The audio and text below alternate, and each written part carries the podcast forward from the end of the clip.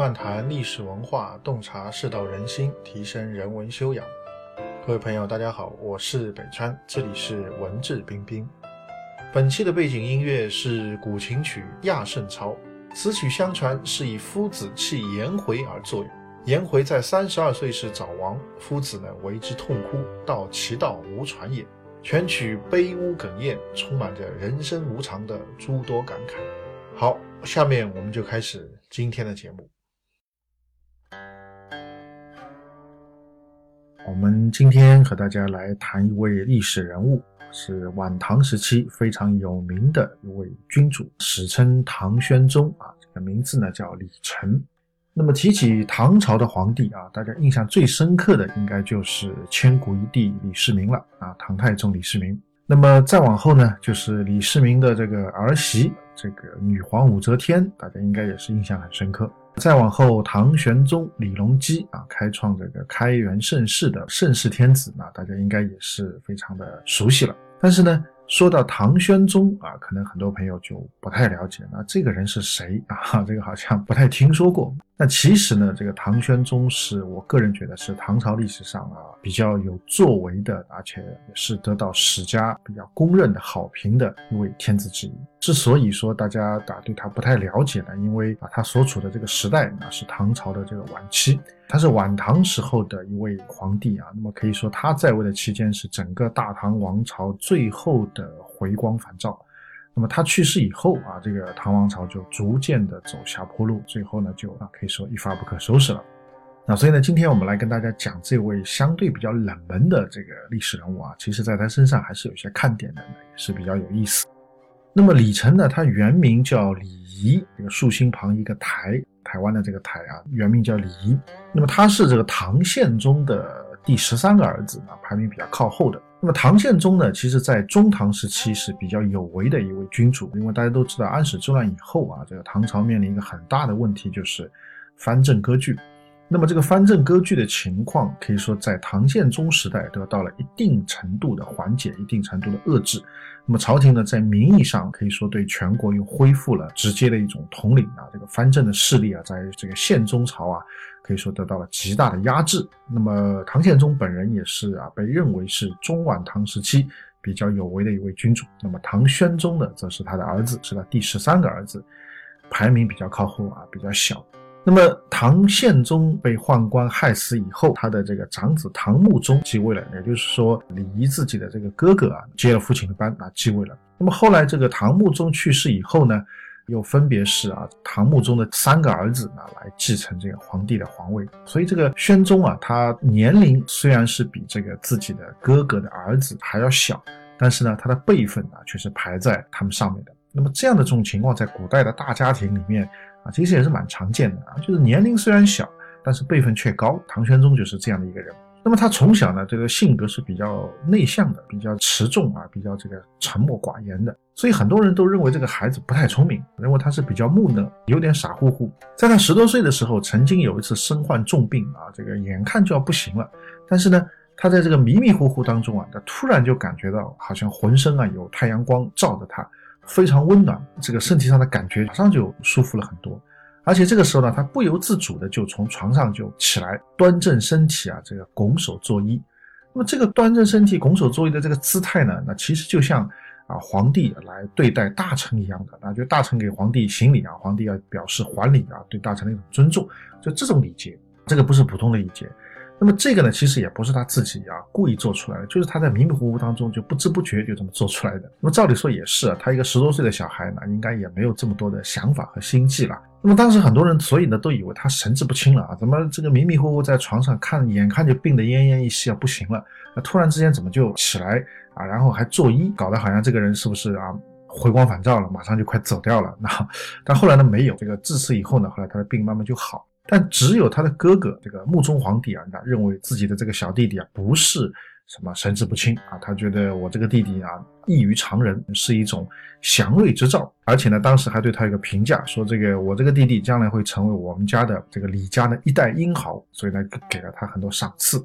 那么长大以后呢，这个他也经常有一种梦境啊，就梦境什么呢？就经常梦见自己啊，骑着龙啊飞到天上去。呃，这个事当然比较玄乎了，那当然真的有没有梦到，只有他自己知道啊。但史书里面是这么记的。那么他就把这个梦境呢，就告诉自己的母亲郑妃。那么这个郑妃呢，毕竟是在宫中啊，有一些这个政治斗争的经验，所以呢就知道这种事情非同小可，不能够轻易的传出去。如果传出去的话呢，恐怕会给自己的儿子带来杀身之祸，所以呢要他隐秘。那么他在母亲的这个教导下，在太和、会昌两朝啊，韬光养晦。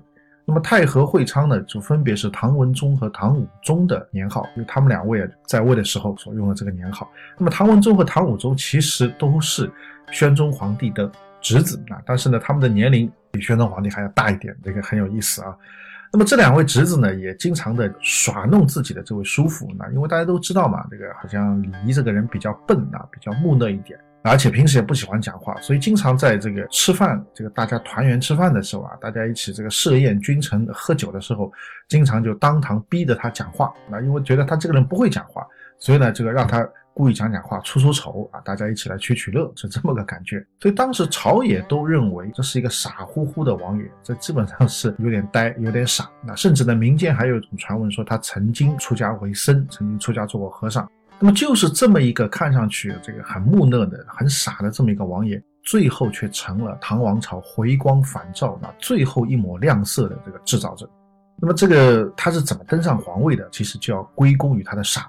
在会昌六年的时候，公元八百四十六年啊，那么他的侄子唐武宗李炎病逝了。那么李炎病逝以后，接下来就是要立新皇帝。那么新皇帝立谁呢？当时的这个皇权的确定者，其实不在皇室，而是在宦官手中。唐朝自安史之乱以后，宦官的实力就慢慢的开始强大起来了，因为很多皇帝都觉得那些带兵的大臣不可靠，宦官呢是在自己身边的。跟自己朝夕相处啊，有些甚至是从小带大自己，所以呢，跟宦官的感情比较深。而且他们认为宦官没有家世，相对来讲会比较忠心于朝廷，忠心于皇帝。所以安史之乱以后，朝廷内部的实权慢慢的就向宦官倾斜啊。宦官甚至到后来都是已经掌握了这朝廷的这个精锐部队，这个在中央的一些这个负责京城防卫的精锐部队，宦官是直接指挥的啊，所以他们的权力很大。所以当时的一众宦官都认为这个李仪就是这个 傻乎乎的王爷、呆呆的王爷，比较愚笨，容易控制，所以呢就立主要立他作为这个他侄子的接班人，就把他改名叫李成啊，然后呢就拥立他继位，这就是后世我们史家里面所宣称的这个唐宣宗啊，因为他去世以后他的庙号叫宣宗。但是呢，就是这个看上去傻乎乎的、看上去很笨的、很木讷的这个。皇帝继位以后，却让人大跌眼镜，所有的人都大跌眼镜，大家都没看出来啊，原来他其实是非常有韬略、非常有城府、非常有想法、非常有才干。他上台以后呢，首先就是加强皇权，抑制宦官。他甚至就是把自己拥立他的那些宦官啊，后来都一一铲除掉了。他知道自己要做事，手中没有权是不行的，手中如果一直被人家撤走，那是不行的。所以他必须要把权力全部集中起来啊，加强皇权。把这些这个宦官呢，这个死死的都压住了。可以说，在宣宗一朝，这个宦官为患的情况啊，啊，基本上就得到这个改善。然后呢，他很重视人才，虚心纳谏。啊，他知道这个治理国家光靠他一个人，他再能干啊，也管不了这么大一个家。所以呢，他必须要依靠各级的有能力的这些官员来帮他一起来治理天下。所以呢，他非常重视人才，而且呢，虚心纳谏。啊，有人提意见啊，有人来给他谏言啊，他都会秉持一种很虚心的态度来听取、来接受，啊，这个也很重要的啊。你刚愎自用的话，大家就不愿意来投奔你了。那么还有呢，就是他整肃吏治、严明法度，这一点其实就是用我们现在话来讲，就是反腐败了啊。这个其实也非常重要。那因为这个，如果官员腐败成风，不能依法治国的话，那么这个国家长期来讲是没有前途的，会丢失民心啊，会产生很多的问题。所以。大体上啊，宣宗皇帝的这个为政举措，那可以分成这几类。但是呢，我们今天重点跟大家讲的呢，啊，其实不是这些事情啊，因为这些其实很多的其他的一些比较有为的君主啊，他们都在做。那基本上你说能够把一个国家治理的比较好，他做一个比较好的一个领导人啊，这几点都是要做到的啊，要有权力啊，不能被撤走，然后要重视人才，要这个虚心纳谏，要严明法度。这个要治理腐败这些问题，他都要去面对。但是我们今天要跟他介绍的这个两件事情，我个人觉得是唐玄宗李成他比较有他自己个人的独自的这种特点的，也比较有趣，所以呢，就拿来跟大家做介绍。那么这两件事情是什么呢？那一个呢可以说是他御下之道，还有一个呢就是这个自律之道。啊，所谓御下之道，就是他怎么跟大臣相处的，他怎么来驾驭这些他下面的部署的。那么自律当然大家就很明白了，就是他怎么对自己严格要求的啊。所以这两件事情啊，在史书当中有这个两个记载，我觉得都很有意思啊。那么他御下是指什么呢？在《资治通鉴》当中啊，有这样的一段记载，说这个宣宗皇帝啊，他每次临朝的时候啊，就是跟这些大臣啊一起开会的时候，上班工作的时候，对待这些群臣就像对待客人一样的啊，就非常的这个恭敬，而且非常的严肃啊，非常的遵守礼法，就没有什么嘻嘻哈哈的。哈，没有什么嘻嘻哈哈的，非常的这个一板一眼的，完全按照这个法度来行事。然后呢，他和他的高级幕僚、宰相团队们一起开会的时候，史书记载什么呢？威严不可仰视啊，就他非常的有威仪啊，让这些宰相啊啊一人之下万人之上的这些高官都感到很害怕，都感到不敢在皇帝面前轻忽怠慢，不敢工作随随便便不负责任啊，都不敢这样经手自己的工作。一定是这个尽可能的做到全力以赴的做到最好，因为皇帝跟你开会的时候很严肃啊，很负责啊，很认真啊，看上去很不近人情啊，威严不可仰视啊，所以大家不敢在工作上面都玩忽职守。但是呢，后面又记载，开会开完了以后，也不是说马上就散伙了，他们这个君臣之间啊，还要有一个小的互动。这个互动交流的时候啊，哎，宣宗皇帝的脸色马上就变得非常的从容，非常的这个悠闲。而且呢，讲的这个话题呢，也不再讲工作了，不再讲这个朝政了，就讲什么呢？讲这些大臣的一些家事，讲皇帝自己这个宫里面的一些事情。这个啊，听说你儿子昨天娶媳妇啦，或者说你们家这个老太太身体怎么样啊？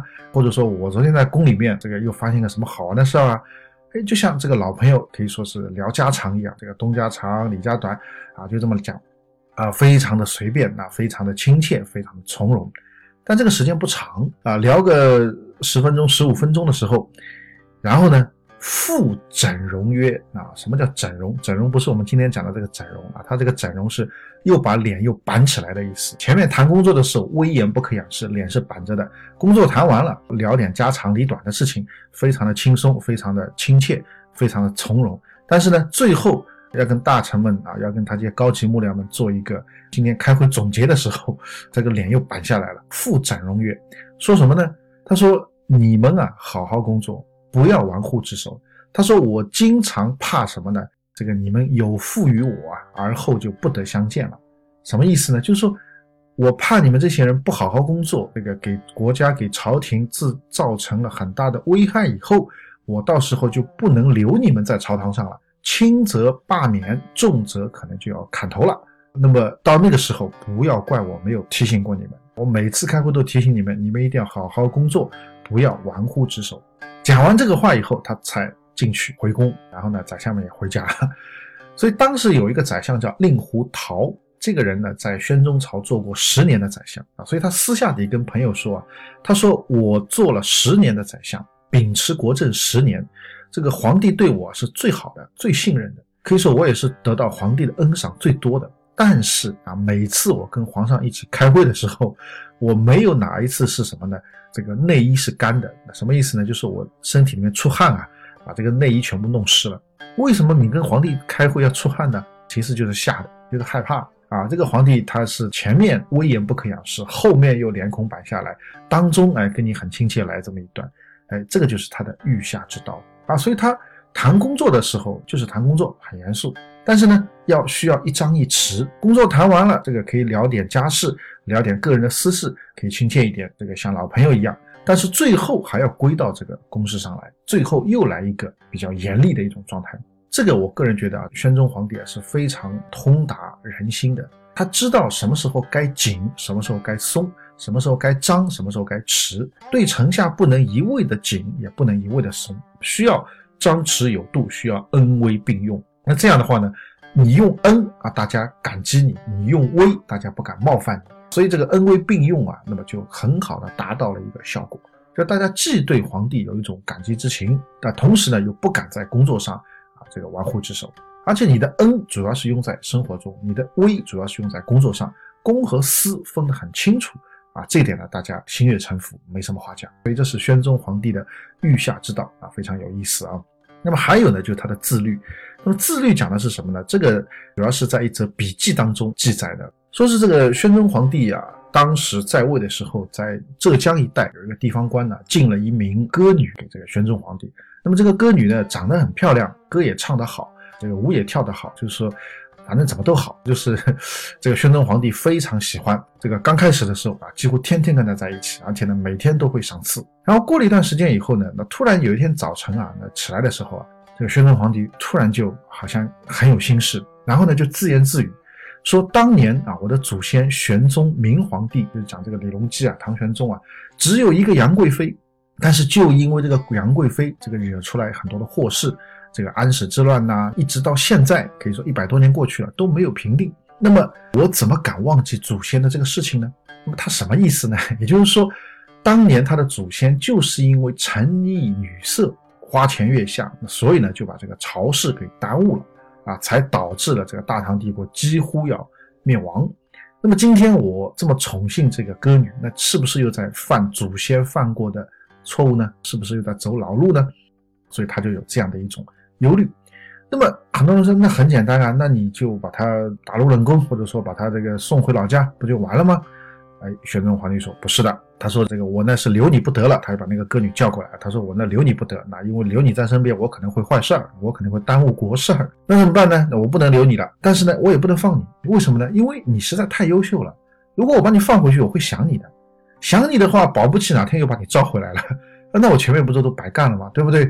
所以怎么办？你呢，还是自杀吧？啊，所以这个话其实讲的就听上去很残酷啊。但是呢，宣宗皇帝就这么做了，所以就赐给这位歌女一杯毒酒，啊，让她自尽。当然，这个不见于正史的记载，那见于一个笔记的记载。但是有没有这个可能性啊？我个人觉得还是有可能的，完全是有可能。因为一个好的领导人，他一定是有自律精神的。他如果不懂得自律的话，那么他。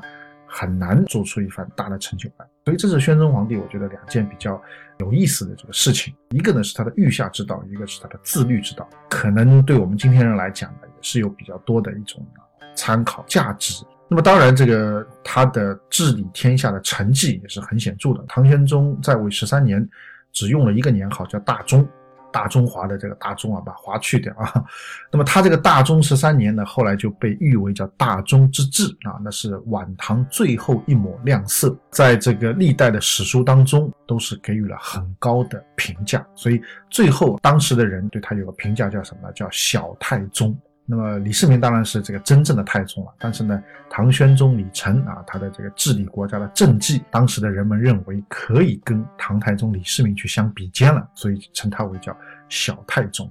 那么司马光呢，也曾经有个评价，他说这个如果唐玄宗他治国的成绩跟汉朝的皇帝相比的话，基本上可以相当于汉朝的汉宣帝。那么汉宣帝我们以前在茶聊的时候讲过，啊，他也是一位这个非常了不起的一位啊。可以说很有智慧的，那同时这个有很有手段的领导人。那么在他手上呢，这个西汉也是实现了中兴。所以司马光觉得这个唐玄宗和汉宣帝是可以并驾齐驱的，而当时的人们认为唐玄宗和唐太宗啊是可以放在一起讲，所以称他为小太宗。大家也可以从这个称呼当中了解到唐玄宗治国的成绩。好，今天的节目就到这边。更多的信息，欢迎大家关注我的微信公众号“北川黯然日章”，在微信公众号首页搜索“北川”即可关注。也欢迎大家收听我在喜马拉雅上的新节目《北川演义》，谢谢。